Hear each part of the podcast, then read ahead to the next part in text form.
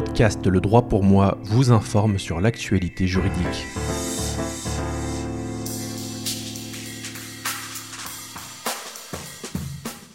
Bienvenue dans ce podcast Le droit pour moi, spécialement euh, consacré au rapport Perben remis le 26 août 2020 euh, au garde des Sceaux Éric Dupont-Moretti.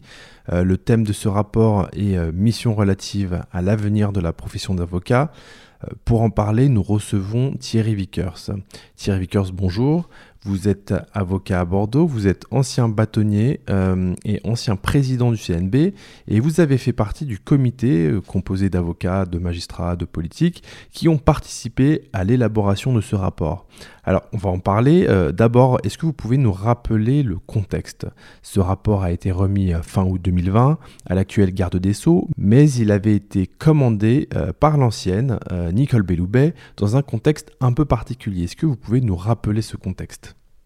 Oui, contexte particulier, effectivement, puisque au moment de la mise en place de la mission, au mois de mars 2020, la profession d'avocat était engagée avec les pouvoirs publics et donc euh, avec son ministère dans un conflit euh, extrêmement dur euh, qui concernait le régime des retraites de la profession d'avocat, puisque la profession d'avocat avait fait part de sa radicale opposition au fait de rejoindre un système général de retraite. Parce qu'on le rappelle, euh, la profession d'avocat avait un régime indépendant, euh, qui plus est bénéficiaire, et vous étiez vraiment opposé à vous fondre dans le régime général.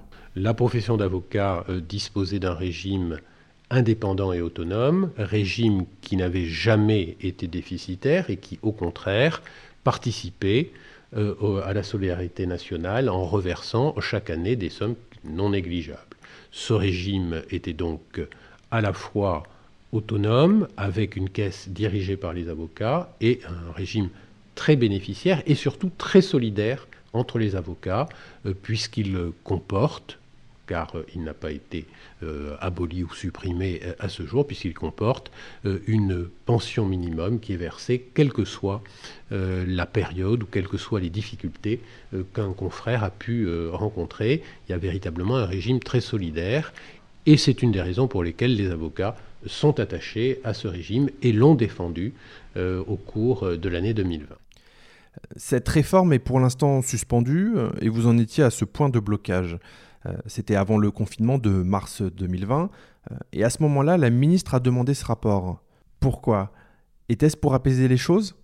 Alors, j'ai le sentiment, mais c'est une, opinion personnelle, que la situation était, de blocage était telle que le dialogue euh, entre les pouvoirs publics, la ministre de l'époque, Madame Belloubet, vous l'avez rappelé, et les représentants de la profession d'avocat était devenu totalement impossible. Et Madame Belloubet a donc par la désignation de cette mission, à chercher euh, à euh, renouer le dialogue, ou en tout cas à donner des occasions euh, à ce dialogue d'être renoué en demandant à un de ses prédécesseurs, lointain prédécesseur, Dominique Perben, qui avait été ministre aux alentours des années 2004 et 2005, de prendre la, prendre la tête de cette mission qui avait pour objectif de définir les conditions économiques d'une d'une amélioration de, euh, de l'exercice de la profession d'avocat. Alors ces conditions économiques, euh, quelles sont-elles?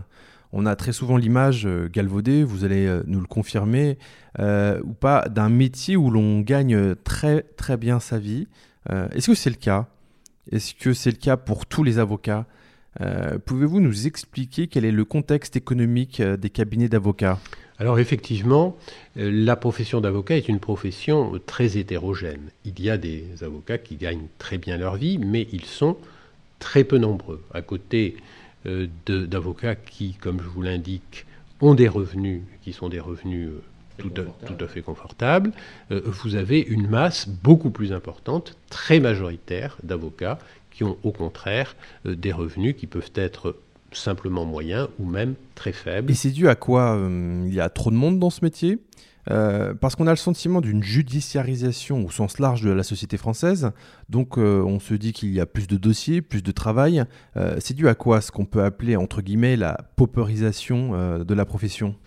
Alors, quand on compare la, la, France, la situation de la France avec celle des pays, des autres pays européens, le nombre d'avocats par habitant en France est probablement un des plus faibles d'Europe. Et d'autre part, comme vous l'avez souligné, on ne peut pas prétendre qu'il n'y aurait pas un marché, c'est-à-dire une demande de droit qui serait une demande importante. Donc nous sommes dans cette situation un petit peu paradoxale en France, d'une demande de droit qui est importante, d'un nombre d'avocats qui n'est pas spécialement considérable au regard de ce qu'on peut euh, vérifier ou constater ailleurs, mais avec des avocats euh, dont un certain nombre ne gagnent pas bien leur vie parce que un certain nombre de caractéristiques de leur exercice fait euh, qu'ils sont effectivement dans une situation économique difficile. Et dans ce rapport qui commence par un constat, nous avons essayé de, déterminer un petit peu quels étaient ces critères. Et alors, euh, quels sont les critères euh, faisant qu'on gagne moins bien sa vie euh, pour un avocat? Alors, par exemple, la profession d'avocat en France comporte plus de 36% d'avocats qui travaillent à titre individuel. Or, l'exercice individuel, qui peut paraître plus simple de, de, prime abord est extrêmement difficile parce que lorsque vous exercez à titre individuel, vous avez toutes les charges déjà pour vous-même vous avez toutes les charges pour vous-même, vous devez tout faire. Vous devez être non seulement un avocat, c'est-à-dire un juriste, mais vous devez être un chef d'entreprise, euh, vous devez tenir votre comptabilité, euh, vous devez manager vos équipes, etc. Vous multipliez les casquettes et les difficultés. Alors, est-ce que la crise du Covid a amplifié cette situation économique euh, des avocats et des cabinets? Oui, la particularité de cette mission, c'est effectivement d'être mise en place pratiquement dans les 48 heures ou 72 heures qui ont précédé le confinement, et nous le savons, la profession d'avocat sur ce plan ne fait pas exception, le confinement a sérieusement aggravé la situation économique, d'autant que dans le domaine judiciaire notamment, qui est un des domaines dans lesquels les avocats gagnent le moins leur vie, c'est là aussi un des, critères que nous avons pu identifier à partir des chiffres de la profession, eh bien cette activité judiciaire, elle a été terriblement perturbé, pour ne pas dire pratiquement interrompu, euh, pendant la durée du confinement. De telle sorte que si vous mettez bout à bout les deux, trois ou quatre mois de grève qui avaient euh, précédé euh, le confinement et les deux mois ou trois mois de confinement, plus la période qui a suivi le confinement au cours de laquelle la, la machine judiciaire a dû être relancée très progressivement, eh bien, on se retrouve dans une situation tout à fait extraordinaire d'une profession qui aura vu une partie de son activité disparaître pendant 7, 8 ou 9 mois. Alors un autre élément de contexte, c'est le challenging de la profession par ce qu'on appelle les legal tech.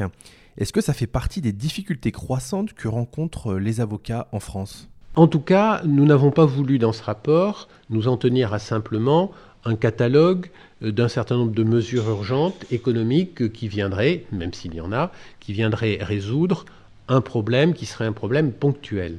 Véritablement, euh, ce que nous avons identifié, c'est un problème de positionnement de l'offre euh, de la profession d'avocat. Et bien sûr, ce problème de positionnement de l'offre, il est à rapprocher, comme vous l'avez souligné, de l'apparition d'autres types d'offres dans le domaine juridique et ces offres alternatives, euh, ce sont celles que propose, dans des conditions qui sont parfois euh, complexes sur le plan euh, du respect de la loi, mais ce n'est pas le sujet ce soir. Mais donc, effectivement, ce contexte d'apparition d'une offre concurrente par des non-avocats a aussi été pris en considération dans notre réflexion. Alors quelles sont vos recommandations euh, d'avoir toujours plus de valeur ajoutée pour avoir euh, une longueur d'avance face à ces startups qui n'ont peut-être pas votre expertise ni votre légitimité, ou ça pourrait être aussi de racheter ces legal tech et de les intégrer à son offre lorsqu'on est un cabinet. comment préconisez-vous de réagir face à l'arrivée de ces nouveaux entrants? Alors pour nous, la, la réflexion est globale et il s'agit bel et bien d'inviter les avocats à revoir leur offre. Nous sommes, euh, on, en a peut-être, on en a déjà parlé un instant tout à l'heure, nous sommes dans une situation paradoxale avec 90% euh, des besoins de droit qui aujourd'hui ne sont pas satisfaits par la profession d'avocat et des avocats qui ne gagnent pas bien leur vie. Donc nous avons un problème d'offres et, de demande et effectivement, euh, comment faire pour que l'offre et la demande se répondent. Et comment faire, notamment quand une immense majorité des Français euh, ont peur de frapper aux portes des cabinets d'avocats Comment est-ce qu'on réconcilie cette offre et cette demande? Alors c'est tout un ensemble de, de mesures qu'il faut prendre.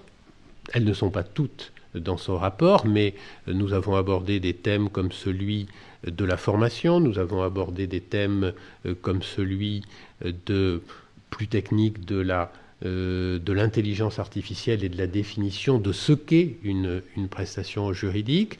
Nous avons également envisagé des mesures, là aussi relativement techniques, sur la place des capitaux dans la profession d'avocat, car euh, pour mettre en place des, des, services innovants en mettant, en utilisant les, technologies de l'information, en étant présent sur Internet, il faut mobiliser soit des capitaux, soit des compétences. Et donc là aussi, il y a euh, un renouvellement de l'offre à imaginer. Et puis il y a évidemment ce qui n'est pas dans le rapport, euh, c'est-à-dire toute la réflexion que les avocats doivent avoir sur la façon dont ils se positionnent euh, vis-à-vis de leurs clients et comment ils rendent attractive une offre qui, par nature, n'est pas attractive. Je veux dire, on n'a pas plus de plaisir à rentrer dans un cabinet d'avocat que chez un dentiste. Oui, parce qu'il y a un problème à résoudre. Euh, on va poursuivre ce tour d'horizon de vos propositions qui sont au nombre de 13, regroupées sous trois grands chapitres. Euh, on vient d'évoquer l'évolution de l'offre et on va revenir sur le sujet de la situation économique des avocats. Euh, que préconisez-vous dans ce rapport pour que cette situation économique s'améliore? Alors, comme vous le disiez, nous avons fait, il y a, d'une part un catalogue de 13 mesures, mais il y a effectivement ces, ces têtes de chapitre. Et euh, nous étions attendus sur le premier volet, c'est-à-dire les mesures qui doivent permettre d'apporter une amélioration immédiate de la situation économique des avocats, nous étions attendus sur la question de l'aide juridictionnelle. Et quand je dis nous, la profession d'avocat attend une évolution en ce qui concerne l'aide juridictionnelle. Une évolution dans quel sens? Eh bien, sur euh, la question, euh, qui est une question ancienne, du financement de l'aide juridictionnelle. L'aide juridictionnelle souffre en France d'un sous-financement chronique. Nous sommes, là aussi, euh, aujourd'hui, un, certain nombre de choses de comparaison avec euh, ce qui se passe euh, ailleurs partout en Europe est aujourd'hui euh, ces comparaisons sont aujourd'hui possibles notamment grâce aux études que réalise le CEPEJ qui compare les différents pays européens et dans le domaine de la dépense par habitant en matière d'aide juridictionnelle, nous sommes à l'avant-dernier rang en Europe. Donc, un sous-financement chronique qui fait que les prestations réalisées par les avocats dans le cadre de l'aide juridictionnelle sont très mal payées. Et vous rencontrez aussi, euh, comme de nombreuses entreprises, euh, un problème parfois de paiement de vos honoraires, et ça fait partie euh, aussi des pistes que vous soulevez pour améliorer la situation économique et financière des avocats et des cabinets. Oui, c'est vrai. les décisions du bâtonnier qui intervient dans le domaine euh, de l'arbitrage des honoraires dans le cadre d'une procédure euh, qui est prévue par le Code de procédure civile, ces décisions ne sont pas revêtues de l'exécution provisoire. Alors qu'aujourd'hui, depuis euh, la réforme qui est entrée en vigueur le 1er janvier, toutes les décisions de première instance de toutes les juridictions sont revêtues de l'exécution provisoire. En quoi est-ce que c'est important? Eh c'est très simple.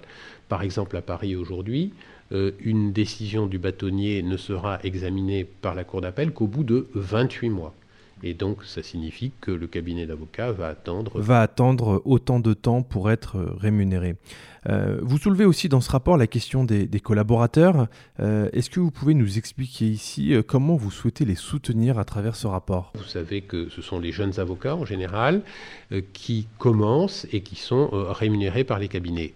Comme ce sont des travailleurs indépendants, s'ils perdent leur contrat de collaboration, ils n'ont aucune indemnisation et ils ne bénéficient notamment pas de système de chômage. Nous avons proposé que soit mis en place au sein de la profession un système d'assurance perte de collaboration qui permette, euh, là aussi par le jeu de la solidarité et de cotisation prélevées sur l'ensemble des avocats, de mettre en place un système qui assure pendant un certain nombre de mois un revenu de remplacement aux jeunes avocats collaborateurs qui perdent leur collaboration, le temps pour eux de trouver un nouveau contrat. On va revenir sur cette deuxième tête de chapitre, sur euh, l'évolution de l'offre des avocats euh, que nous allons préciser.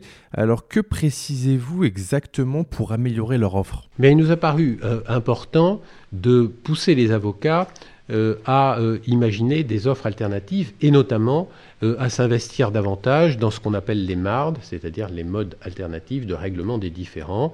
Et vous savez que dans la loi pour une justice du XXIe siècle, déjà ce thème est abordé. Et donc, nous avons suggéré, par exemple, de donner à l'acte d'avocat, c'est-à-dire l'acte signé par deux avocats qui consacrent un accord entre les parties, de donner à cet acte d'avocat la force exécutoire, c'est-à-dire la même force qu'un jugement, euh, de manière euh, que les avocats et leurs clients puissent être incités à euh, aller dans le sens de la conciliation de l'arbitrage, puisqu'ils savent que l'accord qu'ils passeront aura la même force qu'un jugement. Vu de l'extérieur, c'est du bon sens. Hein. Est-ce que vous avez une oreille attentive sur ce sujet de la part de la chancellerie? Ah, Clairement, c'est une des préoccupations, euh, peut-être pas sans arrière-pensée, euh, des pouvoirs publics. L'arrière-pensée étant simple, tous ceux qui euh, se mettront d'accord ne s'adresseront pas au système judiciaire et libéreront de la place pour les autres. mais évidemment, cette simple remarque ne suffira pas et pour conduire les, justiciables à aller vers ce type de système, alors que nous avons un système judiciaire qui est gratuit, ce qui n'est pas le cas dans beaucoup d'autres pays, bah, il faut que ce soit au moins aussi attractif. Et l'une des idées était de le rendre attractif de cette manière-là. Une autre piste évoquée dans le rapport est celle de faire évoluer la notion de consultation juridique à l'aune de l'intelligence artificielle. Est-ce que vous pouvez nous en dire plus, Thierry Vickers? Je crois que euh, on, a parlé tout à l'heure euh, de la question des legal tech et euh, on s'est intéressé aussi à la définition de la consultation juridique. la consultation juridique, assez curieusement, n'est aujourd'hui pas définie par la loi, alors que il est prévu que les consultations juridiques ne peuvent être données que par un certain nombre de personnes, c'est-à-dire de professionnels réglementés, pas simplement les avocats, mais aussi euh, les notaires, les experts comptables dans certains cas, etc. Enfin, ceux qui bénéficient de la loi de 71. Mais pourtant, la consultation juridique n'est pas définie.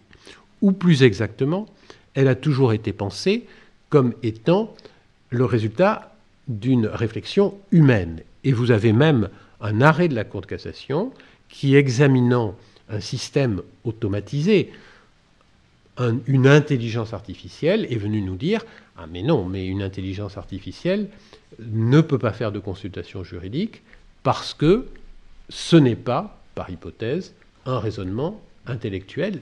Évidemment, les machines ne pensent pas. Et donc, nous avons suggéré, parce qu'il faut que les avocats se saisissent également euh, de ces outils, nous avons proposé euh, une définition de la consultation juridique qui permette, qui permette donc de euh, de se préparer pour l'intelligence artificielle en nous inspirant de ce qui existe en Allemagne, c'est-à-dire d'une définition par rapport à la finalité. La consultation juridique, c'est toute prestation qui va aider une personne à régler le problème juridique auquel elle est confrontée, et peu importe qu'elle soit donnée par un homme ou par une machine, c'est le résultat qui compte. Euh, une autre proposition euh, déjà évoquée dans d'autres rapports euh, est celle de permettre l'entrée de capitaux extérieurs. Alors comment l'entrée de ces capitaux pourrait permettre de faire évoluer l'offre des avocats dans le bon sens? Et est-ce que ça ne pourrait pas également soulever quelques inquiétudes de la profession? Alors, c'est vrai que, et vous, avez raison de le souligner, euh, il peut y avoir un problème d'indépendance. Or, l'indépendance est une des conditions de l'exercice de la profession. C'est la raison pour laquelle nous avons proposé une entrée de capitaux minoritaire avec un blocage des droits de vote également, de manière que les avocats restent indépendants.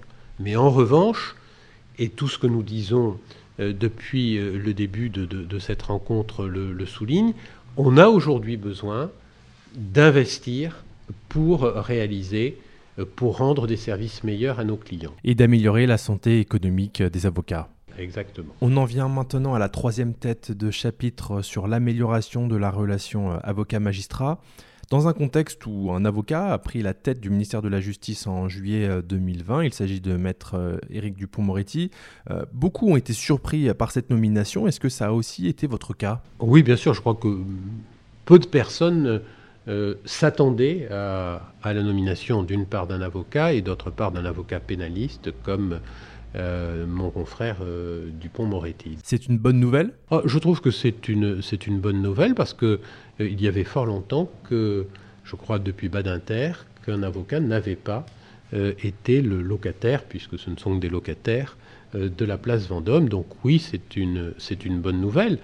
Euh, c'est aussi une nouvelle qui a, un petit peu provoqué de, l'agitation. Il n'est pas certain que ça n'ait pas été non plus un des objectifs recherchés. Alors que proposez-vous dans ce rapport pour améliorer cette relation entre avocat et magistrat Alors, de manière extrêmement pratique, euh, nous avons euh, proposé que les avocats soient associés de manière beaucoup plus systématique à la vie des juridictions en participant à un certain nombre d'instances qui existent et qui réfléchissent à la meilleure façon de rendre la justice. Et euh, vous l'avez peut-être vu dans cette proposition, le mot qualité euh, de la justice apparaît et c'est certainement euh, un thème sur lequel, avocats et magistrats, nous pouvons nous rejoindre. Comment faire, comment faire en sorte que la justice rendue dans notre pays soit de la meilleure qualité possible et comment surtout faire pour l'améliorer de manière constante. Et est-ce que tout le monde est réceptif à, cela euh, Dans un contexte de tension récurrente entre vous euh, et les magistrats, euh, ce contexte-là est-il propice à cette amélioration des relations au service d'une justice de qualité? En tout cas, c'est une des conditions. C'est-à-dire que la bonne relation de l'ensemble des partenaires, et il ne faudrait peut-être pas non plus exagérer euh, les difficultés qui existent, même si elles existent et qu'il ne faut pas non plus euh, les nier. Euh, il n'empêche qu'il est certain que la condition d'une justice qui fonctionne correctement, c'est à la fois du côté des magistrats et des greffiers d'ailleurs, mais aussi du côté des avocats, qu'elle se trouve. Et si vous n'avez pas, si ces conditions ne sont pas réunies, c'est vrai que la justice risque d'en souffrir. Et puis, sujet sensible également, euh, vous insistez sur la nécessité de renforcer le secret professionnel. Pouvez-vous nous dire, euh, Thierry Vickers, en quoi et comment? Oui, parce que euh, c'est une des causes probablement des, conflits ou des difficultés entre avocats et magistrats. il est arrivé dans un certain nombre d'affaires qui ont d'ailleurs défrayé la chronique, il est arrivé que certains magistrats aient la tentation d'aller chercher euh, à l'intérieur des cabinets d'avocats les éléments leur permettant de, clôturer ou de gérer euh, les, dossiers d'enquête ou d'instruction dont ils avaient la charge. Or, évidemment, le secret professionnel des clients, car il ne s'agit pas de protéger les avocats, mais le secret professionnel des clients peut être menacé euh, dans ce genre de situation. On vient de faire un tour d'horizon assez complet des propositions contenues dans ce rapport. Père Ben, on va maintenant s'intéresser aux réactions qu'il a suscitées. Euh, quel retour avez-vous eu, euh, Thierry Vickers, de ce rapport depuis sa remise au garde des Sceaux? La plupart des propositions que nous avons faites sont des propositions qui sont du côté des avocats relativement consensuelles ou même consensuelles, puisque un certain nombre d'entre elles étaient déjà des revendications de la profession. Le CNB vous soutient, euh, vous qui en êtes euh, un ancien président? Le Conseil national des barreaux, je crois, euh, a été satisfait des résultats et des propositions qui étaient formulées. Une fois encore, un certain nombre d'entre elles, la plus grande partie de ces propositions étaient des propositions qui avaient été débattues, correspondaient à des demandes de la profession. Donc, du côté de la profession, qui ne souhaitait pas non plus qu'une simple mission ministériels se saisissent de l'avenir de la profession, car l'avenir de la profession, il doit d'abord être déterminé par les avocats eux-mêmes et par leurs instances représentatives. Donc, c'était un des écueils, et nous ne voulions pas tomber euh, dans cet excès qui aurait consisté à faire le travail euh, des instances représentatives. Donc, d'une manière générale, il me semble que le travail qui a été réalisé a été bien accueilli. Et le garde des Sceaux, est-ce que vous avez eu une réaction euh, de sa part sur ce rapport? Selon un usage républicain bien, bien arrêté, nous avons présenté en personne euh, à notre ministre, au garde des Sceaux, le rapport et nous avons pu euh, discuter avec lui et il a pu nous donner son point de vue sur les recommandations et il nous a assuré, et je reprends les termes qu'il a utilisés, que ce rapport ne dormirait pas dans un tiroir du sommeil de l'injuste. Pensez-vous que c'est un risque ou pensez-vous que ce rapport peut vraiment faire bouger les choses? Nous avons essayé dans ce rapport de faire des propositions qui étaient compatibles avec le temps parlementaire et avec les possibilités du gouvernement. Il y a un certain nombre de propositions qui supposent ce que l'on appelle un véhicule législatif, et il faudra donc que le ministre s'en saisisse et obtienne un créneau parlementaire pour pouvoir, s'il s'intéresse, et il nous a dit qu'il le ferait, s'il s'intéresse à nos propositions, les intégrer à une loi euh, sur la profession. Nous savons que la fenêtre est extrêmement étroite dans ce domaine-là. Et puis, vous avez un certain nombre de propositions qui sont des propositions qui relèvent du réglementaire. Et dans ce domaine-là, c'est au ministère et à ses services de jouer. Ils ont toutes les cartes en main, puisque c'est eux qui rédigent les décrets qui sont ensuite soumis au Conseil d'État. Pour terminer cet entretien, Thierry Vickers, euh, nous avons fait un constat de la situation, euh, euh, vous avez fait des propositions. comment voyez-vous l'avenir de la profession désormais? Vous êtes plutôt optimiste sur ce qui va se passer ou plutôt prudent? Eh Bien écoutez, vous auriez pu me demander quel est le métier qu'a choisi votre fille qui a 25 ans. Elle est avocate. Les raisons d'espérer dans le futur de la profession d'avocat existent. Mais pour cela, et pour que ce futur soit meilleur que le temps que nous vivons, il faudra effectivement que les avocats soient capables de faire évoluer leur offre. Mais s'ils y parviennent, il n'y a aucune raison pour que leur situation économique ne s'améliore pas. Et c'est sur cette note d'optimisme que nous finirons ce podcast Le droit pour moi sur le rapport Perben avec Thierry Vickers. Merci beaucoup de nous avoir suivis. Les podcasts Le droit pour moi vous informent sur l'actualité juridique.